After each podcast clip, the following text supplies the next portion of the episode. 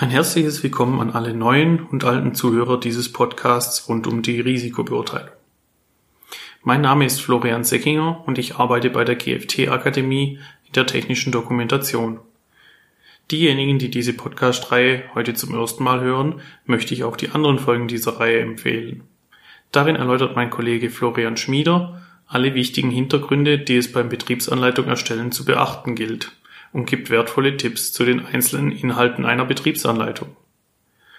Zudem finden Sie dort auch meine erste Folge um die Risikobeurteilung, in der ich erläutere, warum eine Risikobeurteilung durchgeführt werden muss und in der ich auf die wichtigsten rechtlichen Grundlagen eingehe. In dieser zweiten Folge möchte ich die Voraussetzungen für die Risikobeurteilung behandeln. Dazu gehören alle wichtigen Informationen, die man vor der Durchführung einer Risikobeurteilung wissen sollte. Hierzu zählen beispielsweise, welche Informationen über das Produkt benötigt werden oder welche Wichtigkeit die Zielgruppe bei der Risikobeurteilung hat. Zudem gehe ich auf die Recherche von produktbezogenen Normen ein und welche Möglichkeiten man zur Normenrecherche hat. Ebenfalls möchte ich in dieser Folge einige gängige Methoden zur Risikobeurteilung aufzeigen. Bevor also mit einer Risikobeurteilung begonnen werden kann, müssen über das Produkt ausreichend Informationen vorliegen, um dieses bewerten zu können und mögliche vorhandene Risiken abzuschätzen. Im Maschinen- und Anlagenbau dient diese Phase dazu, mit den gesammelten Informationen die Grenzen der Maschine zu beschreiben. Dazu gehört unter anderem eine Funktionsbeschreibung mit allen notwendigen Angaben darüber, welchen Zweck das Produkt erfüllen soll. Weiterhin werden in diesem Abschnitt auch Informationen zu räumlichen und zeitlichen Abgrenzungen wie den Platzbedarf für die Maschine gemacht. Alle benötigten Informationen können im Vorfeld der Risikobeurteilung aus mehreren Quellen recherchiert werden. Das Pflichten- bzw. Lastenheft der Maschine bietet sich beispielsweise für den Verwendungszweck der Maschine an. Darin sind ebenfalls Einschränkungen in der Verwendung dokumentiert, wie welche Materialien von der Verwendung ausgeschlossen sind.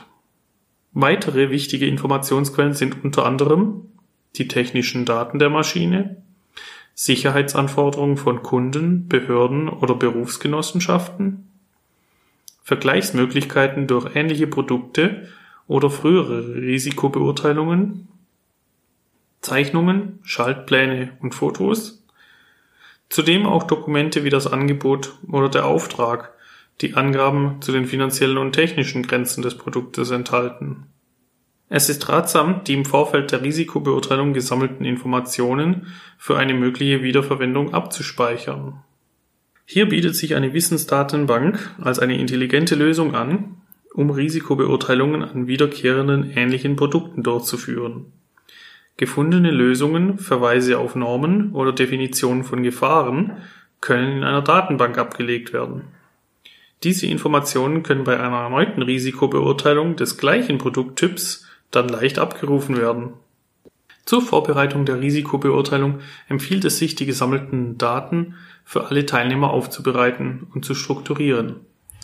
Der Projektleiter stellt die wichtigsten Informationen zusammen und stellt sie den restlichen Mitgliedern, die bei der Risikobeurteilung mitwirken, zur Verfügung. Dadurch ist eine zielgerichtete und schnelle Durchführung der Risikobeurteilung möglich. Ebenfalls muss man sich bereits vor der Risikobeurteilung mit der Personengruppe beschäftigen, welche das Produkt verwenden. Die möglichen Zielgruppen des Produktes müssen genau beschrieben sein, denn die jeweiligen Personen, welche die Maschine bedienen, üben auch direkten Einfluss auf den sicheren Betrieb der Maschine aus. Die Beschreibung der Zielgruppen enthält unter anderem Informationen zu den Qualifikationen, welche Benutzer der Maschine mitbringen müssen. Daraus ergibt sich unter anderem ob die Nutzer der Betriebsanleitung Kenntnisse von den eingesetzten Fachbegriffen haben.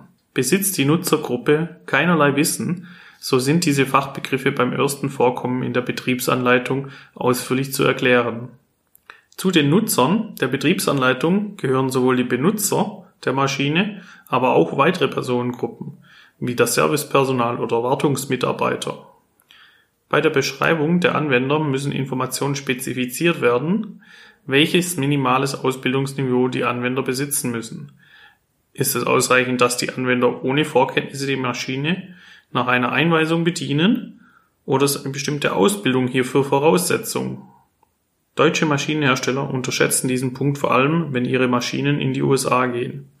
In Deutschland setzt man für die Bedienung einer Maschine viel als Vorwissen durch Ausbildung oder Weiterbildung voraus. Die meisten Arbeitnehmer sind in den USA aber nur mehr oder weniger gut angelernt. Eine jahrzehntelange Erfahrung des Arbeitnehmers bei der Bedienung ist im amerikanischen Arbeitsmarkt sehr selten. Man sollte daher mittels einer Zielgruppenanalyse genauere Informationen über die Nutzergruppen einholen. Es ist nicht ratsam, nur zu spekulieren, wer die Maschine benutzen wird. Auch Angaben zu körperliche oder geistige Einschränkungen der Benutzer müssen ebenfalls berücksichtigt werden. Darf das Produkt durch ältere Menschen, Kinder oder Personen mit Behinderungen genutzt werden? Bestimmten Personengruppen fällt es schwer, eine bestimmte Gefährdungssituation zu erkennen oder einer erkennbaren Gefahr auszuweichen. Daher fordern die unterschiedlichen Normen und Richtlinien auch für spezielle Nutzergruppen besondere Anforderungen, die beachtet werden müssen. So fordert beispielsweise die Norm DIN EN ISO 13857 für Schutzgitter eine speziell engere Maschendichte, falls unter den Endanwendern auch Benutzer unter 14 Jahren dabei sind. Normen zu recherchieren ist ebenfalls ein Bestandteil der Arbeit, die im Vorfeld der Risikobeurteilung erledigt werden soll. Es sollte ermittelt werden, welche relevanten Normen für das Produkt vorhanden sind. Hierfür sollte eine Recherche in den A Und C-Normen im Zuge der Risikobeurteilung stattfinden. Meistens beginnt die Suche nach Normen für die hergestellte Maschine mit einer Suche in den Typ C-Normen. Diese beschreiben Sicherheitsanforderungen für einen bestimmten Maschinentyp. Diese enthalten detaillierte Sicherheitsanforderungen für bestimmte Maschinen oder Gruppen von Maschinen. So enthält die Norm DIN EN 12717 detaillierte Sicherheitsanforderungen und Schutzmaßnahmen zu Bohrmaschinen. Ebenfalls beschreibt die Norm, welche Angaben, wie Geräuschangaben, in die Betriebsanleitung beschrieben sein müssen. Da andere Maschinentypen in dieser Norm nicht betrachtet werden, können hier Risiken exakter benannt und Maßnahmen zur Risikominderung besser spezifiziert werden. Maßnahmen und Anforderungen von Typ C Normen überschreiben zudem die Inhalte von den Grundnormen. Das heißt dort, wo sich die Inhalte aus den A- und B-Normen von den C-Normen unterscheiden, gelten nicht mehr die Anforderungen aus den A- und B-Normen, sondern diejenigen aus den Typ C-Normen. Die Typ B-Normen als nächste Quelle behandelt einzelne Sicherheitsaspekte oder Schutzeinrichtungen, die an Maschinen allgemein angewendet werden können. Beispiel für eine Typ B-Norm ist die DIN EN ISO 14118. Sicherheit von Maschinen, Vermeiden von unerwartetem Anlauf. Diese Norm konkretisiert konstruktive Maßnahmen, die darauf gerichtet sind, einen unerwarteten Anlauf einer Maschine zu vermeiden. Damit soll ein sicherer Eingriff von Personen in Gefahrenbereiche ermöglicht werden. An der Spitze der Hierarchie der Sicherheitsnormen liegen die Typ A Normen. Darin finden sich Gestaltungsleitsätze und allgemeine Sicherheitsaspekte sowie Anleitungen zur Ermittlung von Risiken, die mit dem Produkt verbunden sind. Eine bekannte Typ A-Norm ist die DIN EN ISO 12100 Sicherheit von Maschinen. Die Gestaltungsleitsätze und Grundbegriffe in dieser Norm sind für alle Maschinen gültig. Diese Norm soll dabei helfen, Gefahren noch vor dem Bau einer Maschine zu ermitteln und die Sicherheit der Maschine erhöhen. Zur Recherche von Normen gibt es verschiedene Möglichkeiten. Die Internetrecherche ist oft die kostengünstigste und schnellste Lösung für die Normenrecherche. Hierfür bieten sich Quellen wie die Normeninstitute DIN und VDE für Deutschland, das AS-Institut für Österreich oder die Schweizerische Normenvereinigung an. Eine weitere Möglichkeit ist ein Normenrecherchesystem, welches Datenbanken aus verschiedenen Ländern umfasst, sowie die Daten der europäischen und internationalen Normeninstitute beinhaltet durch umfangreiche Suchfunktionen bieten Normenrecherchesysteme den Nutzern einen schnellen und gezielten Zugang zu allen benötigten Informationen. Solche Systeme sind aber lizenzpflichtig und müssen gegen jährliche Gebühren erworben werden. Ein Mittelweg zwischen Kosten und Nutzen ist die Einschaltung eines Dienstleisters, der Sie bei der Normenrecherche unterstützt. Bei Bedarf beraten wir Sie hierzu natürlich gerne. Senden Sie uns hierfür einfach eine E-Mail oder rufen uns an. Die Normenrecherche ist zudem ein wichtiger Punkt in der CE-Kennzeichnung. Die während der Risikobeurteilung ermittelten harmonisierten Normen gelten als Grundlage für die Konformitätserklärung.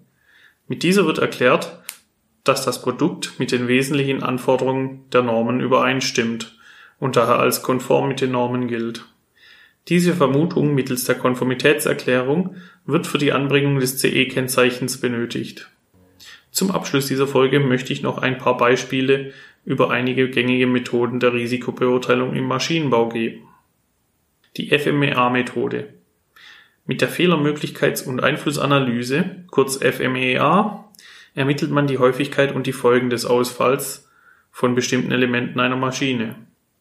Es geht dabei weniger um Bedienungsfehler, sondern um die technische Zuverlässigkeit aller Maschinenkomponenten. Ziel ist es, mögliche Fehler bereits im Voraus zu identifizieren und abzustellen, anstatt diese später korrigieren zu müssen. What-if-Methode Beim Was-Wenn-Verfahren stellt man gezielte Fragen, wie beispielsweise was für Auswirkungen der Ausfall einer Maschinenkomponente hat.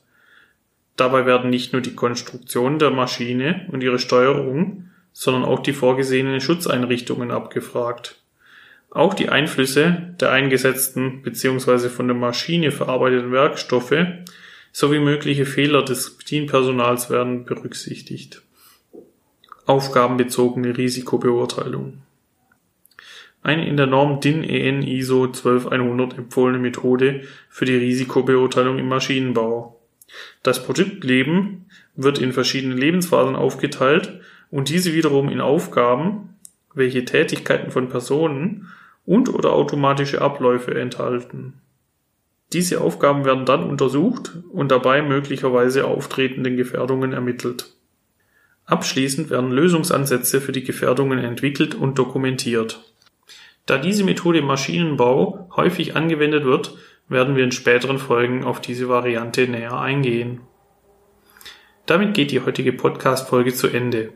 Als nächstes befasse ich mich mit den einzelnen Schritten der Risikobeurteilung im Maschinenbau. Im Groben umfasst das die folgenden Schritte.